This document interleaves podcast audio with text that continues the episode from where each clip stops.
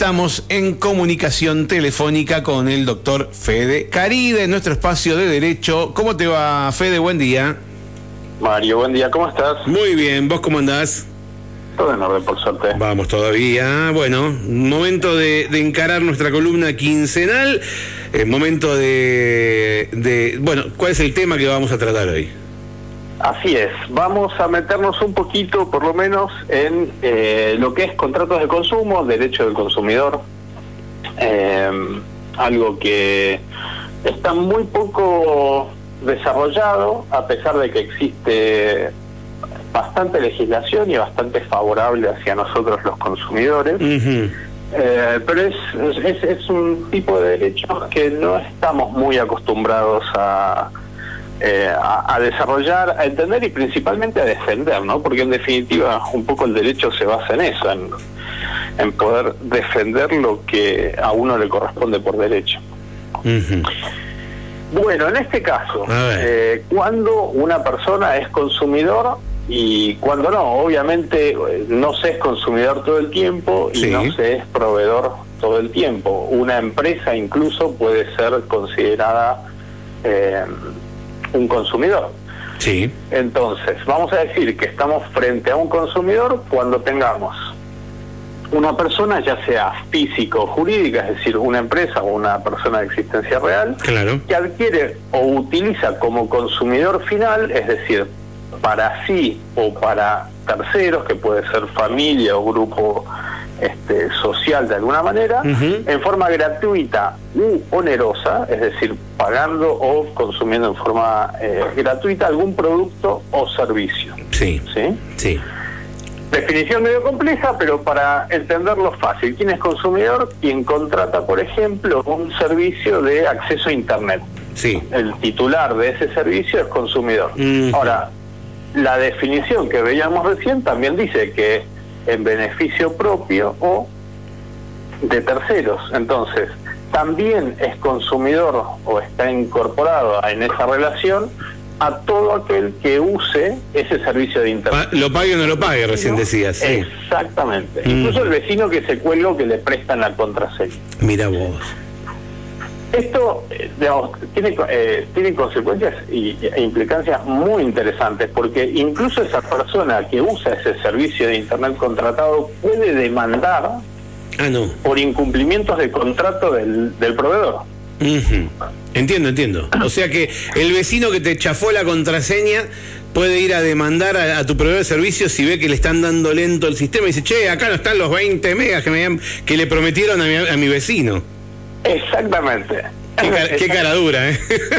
Bueno, pero es, es, una situación en la que todo se beneficia. Está en derecho, sí. Digo, si se reconstruye esa, se reconstituye esa velocidad o hay un, una mejora en el precio, el que contrató se va a ver beneficiado. Claro.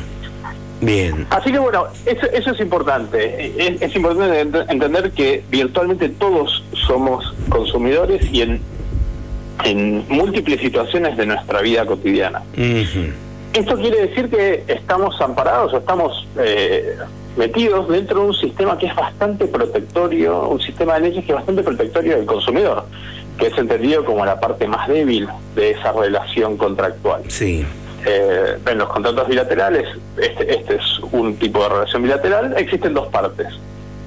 Eh, ahora, ¿Qué pasa? Obviamente un proveedor de servicio o, un, proveedor de bienes se va a entender que tiene más fuerza negocial en esa relación. Entonces, la ley lo que hace es establecer un desequilibrio y dice, no, momento, a esta parte que es más débil, que tiene más dificultades a la hora de negociar, le voy a dar un plus, le voy a dar un plafón un poquito más alto.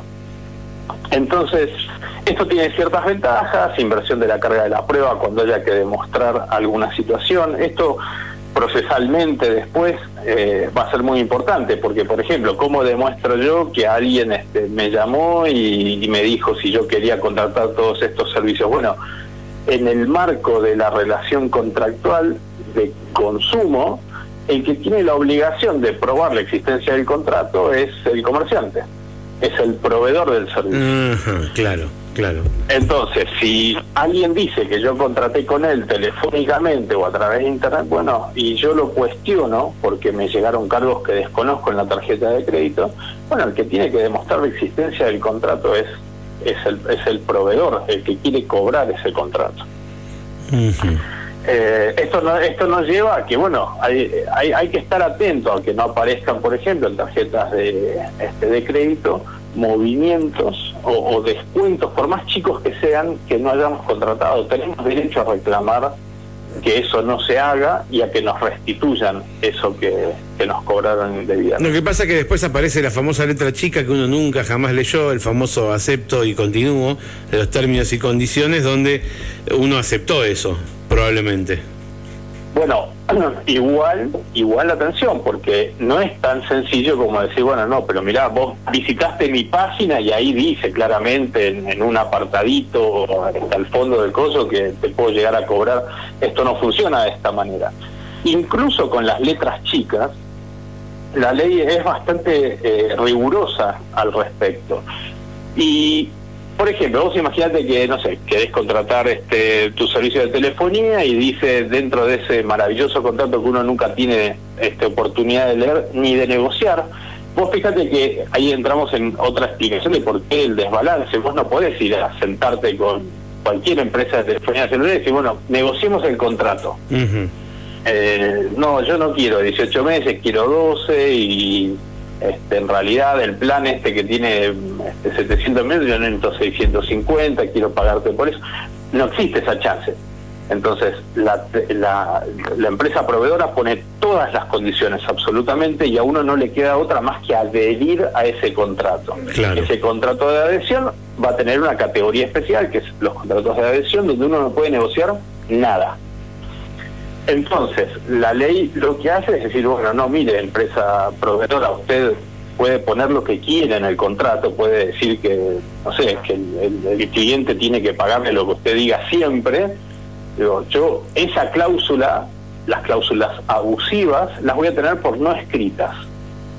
Es decir, si una cláusula a mí como justicia me parece que es abusiva, voy a decir, no, esa cláusula no existe. Entonces, incluso en esos casos donde uno no lee la letra chica porque no está disponible, porque es engañoso, porque por cualquier motivo que sea, incluso leyéndola, puede ocurrir que contestado o, llevado el tema a la justicia, la justicia diga, no, mire, esa cláusula no es válida. Directamente vamos a hacerle cuenta que no existió y que, esa, y que eso no dice el contrato. Entonces puede ahí eh, esa cláusula ser reemplazada por, no sé, algo que diga el, Código Civil o que diga alguna ley en especial o, incluso lo que diga el cliente en casos extremos.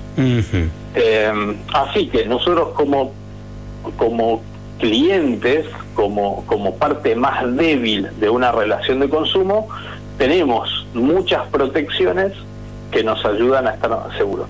Todo esto obviamente, y como decimos siempre, es en un plano teórico. Entonces, esto, la existencia de estas leyes o de estas este, presunciones no quiere decir que las empresas se comporten como deben siempre, o los proveedores, porque ni siquiera eh, una persona común puede ser también proveedor en una relación de consumo, así que no siempre son empresas los que están del otro lado.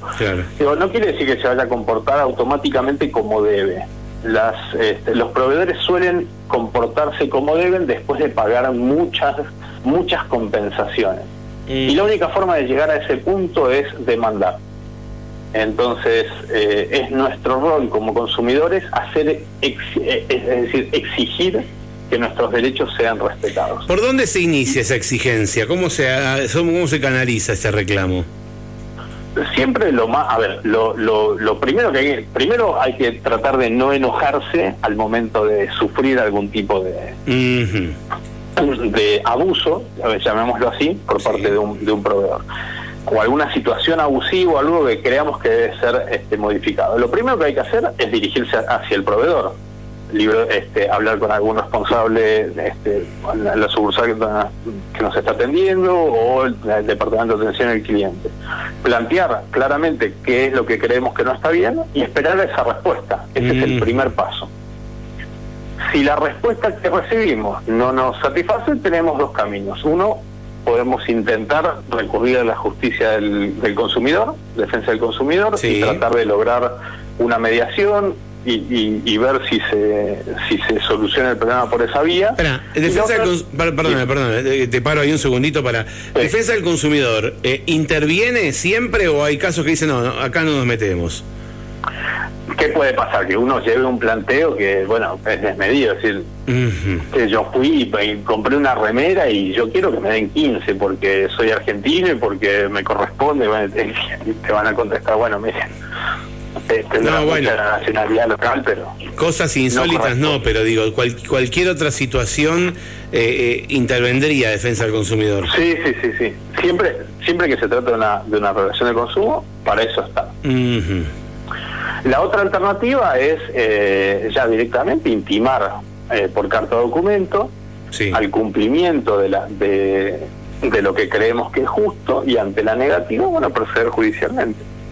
Te leo un mensaje de un oyente. Venga. Me chocaron hace casi un año y el seguro todavía no me paga. ¿Dónde se reclama? Porque me dicen que no soy cliente de la aseguradora que debe pagarme. La respuesta, veamos, eh, eh, esto, esto en el marco del amparo de la libertad de expresión, cada quien puede decir lo que quiera. Y claro, claro. Si, quieren contestar eso, están en su derecho. Le pueden preguntar qué cuadro es y decirle, no, usted no es de hincha del cuadro correspondiente. A, la gente de Boca no le pagan claro, claro, lo que quiera. Sí. Eh, pero esto no, de ninguna manera es así. Existe un contrato, digamos, a ver, en un accidente de tránsito, el responsable por pagar los daños es el que, el que ocasiona. ¿Sí? Sí el, el, digamos, si alguien viene y te choca, el que te choca te tiene que pagar. El seguro lo que hace es absorber, si corresponde, ese pago que tiene que hacer el responsable de haber causado el daño. Entonces, ¿contra quién tiene que ir uno? Contra el que contra el que provocó el daño. Claro. Entonces, si e, el que se tiene que mover para, para que la aseguradora pague es el que chocó. ¿Por qué? Porque si no, el damnificado me va a accionar judicialmente. El problema, digamos, ¿cómo llegamos a un año sin respuesta? Y, pongámonos en, los pies de la aseguradora del que tiene que pagar. Y yo pateo el problema. Yo, yo, digamos, ¿cómo se hace? ¿Cómo, cómo, funciona? La aseguradora no gana plata pagando al, al, primer este al primero que llega. Es lo que debiera hacer, es lo que debiera hacer. Pero no es como funciona. Entonces, eh, ¿cómo llegás a un año? Y llegás lamentablemente por inacción. Pues, hablo por teléfono y che, y, bueno, llamame dentro de un mes a ver si tengo solución. Y si yo sigo ese juego, bueno, los tiempos se van a estirar in eterno. Se van a pasar 10 años hasta que no va a venir nadie de la seguridad y decir, che, mirá, te estoy debiendo esta plata y te, vengo y te la pago. ¿Debiera? Sí. ¿No funciona? No, no funciona así. Ahora, eso habilita, por ejemplo, digamos, esto, podría ser un, trato indigno, podría ser, habilita multas este, civiles muy grandes ante incumplimientos sistemáticos, por ejemplo. Vamos, si pudiéramos probar que la aseguradora lo que hace es demorar intencionalmente el pago de un seguro y, que lo usan como metodología para ganar dinero, ¿Por qué? Porque después me terminan pagando con una indexación este, menor de inflación y terminan ganando plata. Yo puedo demandar el pago de una multa eh, punitiva, por ejemplo. Entonces, ¿esto cómo funciona? Es una multa que es desproporcionada con respecto al daño, que lo que busca es que las empresas les sea más barato cumplir en término que demorar intencionalmente el cumplimiento de un, Imaginemos esto, el, daño que le causaron a este oyente que te pregunta es, no sé, 100 mil pesos. Sí.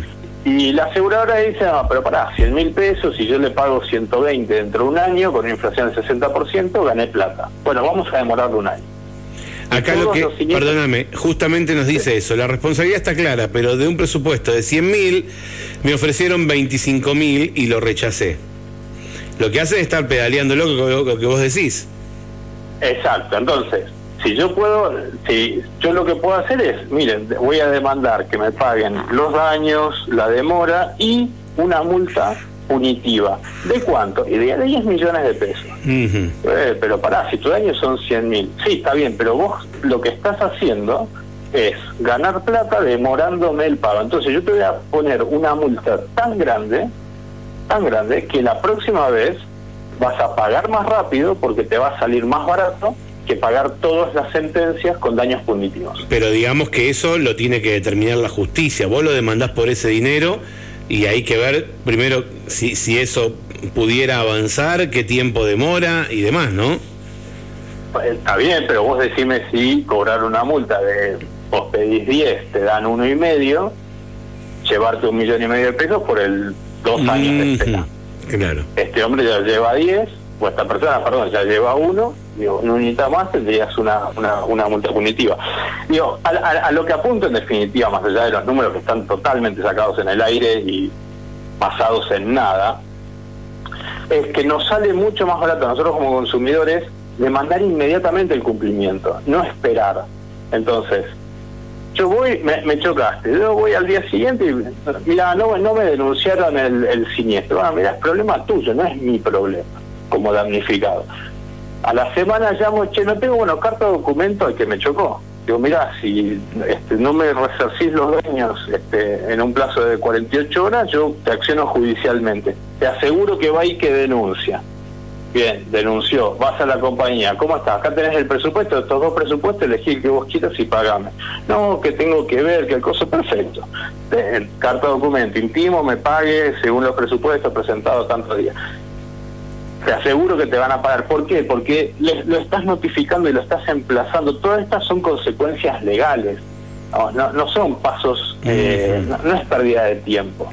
Es ponerle límites, plantear blanco sobre negro qué es lo que se pide y plantear tiempos de respuesta. Y ante el incumplimiento empiezan a correr plazos que a, ningún proveedor en el marco de una relación de consumo, te aseguro, este, le conviene dejar pasar. Ahora, ¿qué pasa con, con, los comercios más de cercanía, o sea, no tan empresa? Eh, un mensaje que me manda un oyente acá, me dicen, buenos días, también corre para cuando tenés problemas con el mecánico y entonces le escribí, ¿cuál sería la situación, no? Y me dice, por ejemplo, cuando te tardan más de la cuenta, te dicen dos días y tardan diez. viste que como que hay cosas que la gente no reclama, espera, se la morfa y, no, y no hace el reclamo correspondiente. Eh, ¿hay, ¿Hay lugar a, protegerse o defenderse en ese tipo de casos? Sí, hay... Eh, ¿Cómo demostrás que día entraste el auto al mecánico? Sí. No, a ver,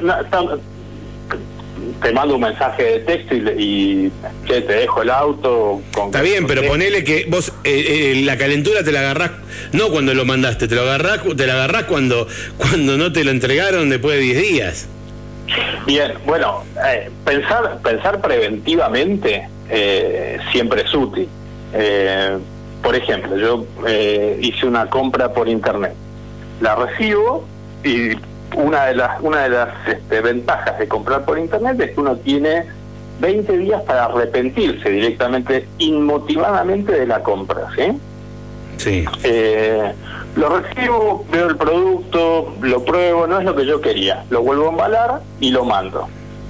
Ahora, antes de embalarlo, yo le saco una foto para ver en qué condiciones lo mando, o, o lo meto en una caja y lo mando por correo y esas son previsiones que uno debe tomar siempre, idealmente, por supuesto, para protegerse ante después un reclamo. Vos imagínate si el que recibe el producto que yo estoy devolviendo me dice, no, pero mira, me mandaste cuatro tornillos sueltos, esto está destruido, yo no puedo eh, tomarlo de nuevo.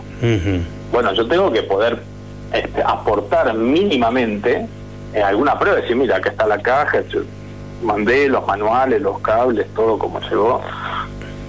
Entonces, siempre tenemos que tomar esa, esa, mínima, esa mínima precaución eh, como para ver. Puedo llevar a la justicia a un mecánico que me demora siete días en vez de cinco entregarme el auto, o diez en vez de tres. Y por ahí no tiene mucho sentido, esa es la realidad. Eh, para un comerciante, el, el segundo peor castigo, aparte de la multa punitiva, es... la, mala publicidad. No, no, vuelva al cliente. Y no volver a comprar, exactamente. Claro, claro. Eh, este dicho de que conseguir un cliente es 10 veces más costoso que, volver a venderle a alguien que este, al cual ya dejaste satisfecho como cliente y vuelve, es extremadamente cierto, aunque no todos los comerciantes lo, lo, puedan ver o entender siempre. Entonces, el, peor castigo que puedes hacer es, bueno, no volver nunca más. Si yo te digo, sí, en cinco días está. Eh, hay situaciones que exceden, por ejemplo, una de las cosas que en el marco de las relaciones de consumo no se pueden dar es que a uno como, como consumidor le indiguen la responsabilidad por este, situaciones fuera de control. Por ejemplo, este, no sé, yo pido que este, compro algo por internet y digo, quiero que me llegue en tres días. Eh, bueno, pero en el contrato dice que si llega a nevar, eh, eh, puedo tardar un año. Y bueno, a, todos nos parece absolutamente desproporcionado. entonces, yo no, yo no puedo cargar con el riesgo empresario en cuanto a la imprevisión, por ejemplo. Eh, hay situaciones que, son entendibles y, bueno, yo voy, dejo el auto en el mecánico, no pasó nada, no hay un desastre, no hay, qué sé yo, eh, falta de repuestos masivas, simplemente se demora porque sí, y bueno, este, no, no, no te lo llevo nunca más.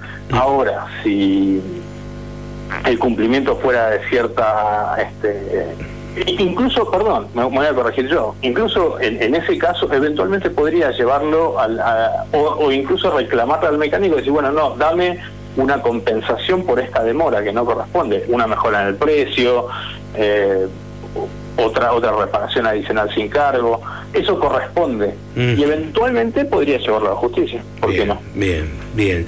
A ver, la última. Eh, dice, buen día, pregunta para el tordo, dice, di de baja eh, su, su, telefonía celular, sí, en abril, se pasó a otra empresa y dice que le siguen llegando facturas de la empresa anterior. Ya llamé tres veces y me dicen que debo pagarlas.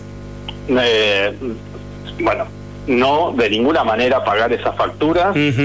Eh, urgente carta documento intimando eh, la anulación y la emisión de un libre deuda bajo percibimiento de proceder este, legalmente. No, no el, llamado es el primero, es de cortesía. Yo decías, cuando hablamos recién, ¿cómo proceder? Bueno, inmediatamente lo, lo primero es contactarte con directamente, che, mirá, me están llegando, si te solucionan un problema en forma inmediata, te llegó la primera factura, llamás atención al cliente, uy, te pido mil disculpas, ya te lo anulo, olvídate, ¿no? Y no pasa nunca más nada, fiesta. Se resolvió fácil. Ahora, llamaste la primera vez, te vuelven a mandar, este, te dicen pagala, diciendo no, no voy a pagar. Te llega la segunda, carta de documento automática. ¿Cuál es el problema? Vos imagínate, seis facturas sin pagar, así que te manden a veras después salís de todo eso, pero ¿por qué, por qué tuviste que entrar en un principio? Claro, ¿por qué tuviste que, llegar hasta ahí? Sí. Es, exactamente, entonces, eh, la forma es cortar, hay, ciertos temas que hay que cortarlos este, cuanto antes y en ese sentido la, eh, carta de documento, la intimación, la intimación fehaciente, pues en definitiva la carta de documento es esto, es una intimación fehaciente, eh, en muchos casos es la solución. Eh, y si no, nos va a habilitar después a tener una este, un, final un poco más feliz, un poco más fácil este, al, momento de demostrar el incumplimiento grosero del proveedor y, como te digo, habilita, eh, y esto es una herramienta que tenemos que empezar a usar más los consumidores, habilita reclamar daños, perjuicios y multas eh, punitivas. Es la única manera de enseñarle a quien eh, trabaja por dinero, como son los proveedores de, bienes y servicios, eh, que hay ciertas cosas que no se hacen. Bueno, ¿cómo se les enseña? Eh, castigándole el, objetivo final de, la tarea, que es ganar dinero. la forma es quitárselo. Fede, ¿cómo te encuentra la gente en las redes para seguirte, para leerte, para ponerse en contacto con vos? La forma más directa a través del celular, el 2972 431105 y por redes sociales Derecho SMA, tanto Facebook como Instagram. Derecho SMA, ahí te pueden encontrar, mandar un mensaje, ponerse en contacto o, buscar tu número de celular ahí mismo, por si no lo llegaron a notar, y eh, bueno, comunicarse ante cualquier inquietud eh, y poder charlar acerca de la problemática que está teniendo cada uno en este asesoramiento legal. Te agradezco mucho por eh, tu tiempo y nos reencontramos en 15 días, Dios mediante. Siempre un placer, Mario. Hasta la próxima. Un abrazo grande. Chau, chau. Hasta luego. Allí lo escuchaste al doctor Fede Cari de nuestra columna de Derecho, que tenemos lunes por medio, en cosas que pasan.